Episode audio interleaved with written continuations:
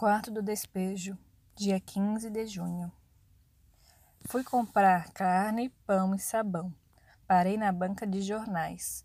Li que uma senhora e três filhos havia suicidado por encontrar dificuldade de viver.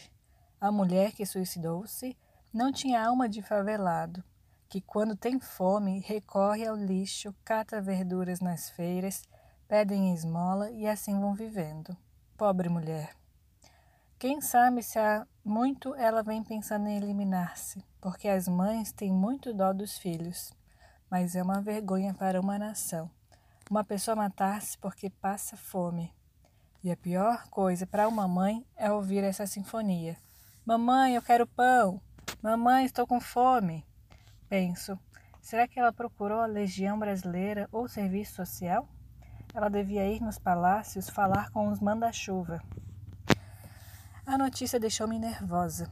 Passei o dia xingando os políticos, porque eu também, quando não tenho nada para dar aos meus filhos, fico quase louca.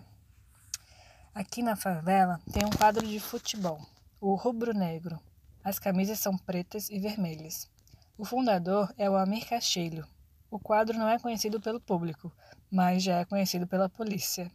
Há dois anos atrás, o quadro foi jogar na Penha e brigaram com o quadro adversário e a briga transformou-se em conflito.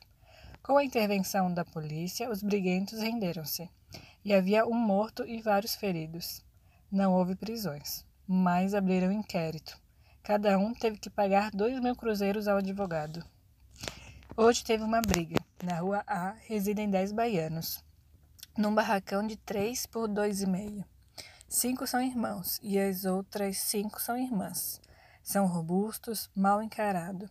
Homens que havia de ter valor para o lampião. Os dez são pernambucanos.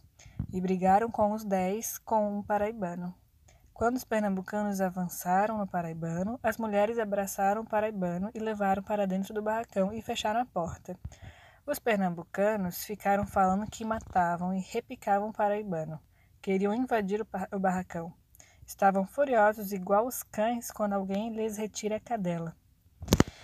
Ela tem seis filhos, três do Manolo e três de outros.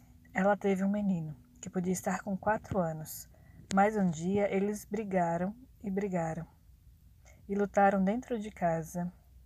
A luta foi tremenda. O barraco oscilava e as panelas caíam fazendo ruído. Na confusão, o menino caiu no assoalho e pisaram-lhe em cima. Passados uns dias, perceberam que o menino estava todo quebrado. Levaram para o hospital das clínicas. Engessaram o menino, mas os ossos não ligaram. O menino morreu. Agora ela está com duas meninas, uma de dois anos e outra recém-nascida. O seu companheiro atual bebe e brigam, e às vezes rolam no assoalho. Quando eu vejo estas cenas, fico pensando no menino que morreu.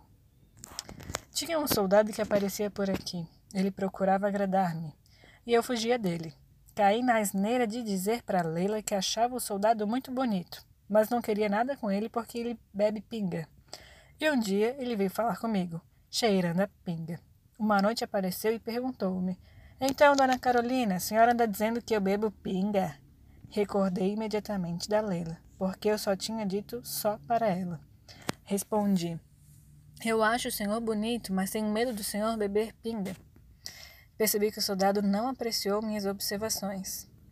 O senhor sabe que o soldado alemão não pode beber? O soldado olhou-me e disse: Graças a Deus sou brasileiro.